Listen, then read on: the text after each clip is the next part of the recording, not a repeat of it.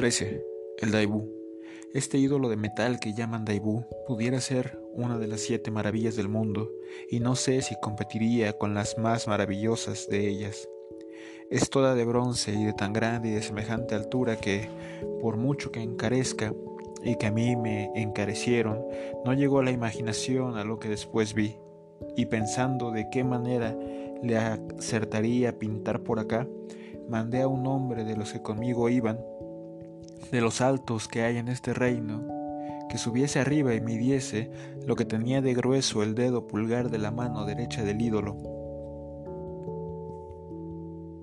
Y subió, estando yo presente, y más de treinta personas, y con entrambos brazos quiso abarcar el dedo, y extendiéndolos cuanto pudo, le faltaron dos palmos para acabarle de ajustar y ceñir. Y,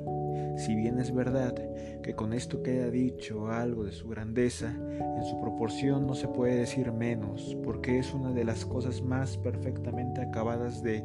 cuantas jamás se ha visto, porque pies, manos, boca, ojos, frente y todas las demás facciones del rostro, si un famoso pintor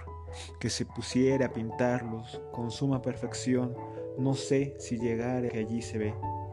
Estaban edificando el templo cuando yo pasé, y según lo que después me han escrito, aún no está acabado. Y de carpinteros y oficiales de todos los oficios, supe que andaban en cien mil personas para arriba en la obra, que solo este desaguadero pudo tener el demonio para hacer gastar al emperador las riquezas de sus tesoros.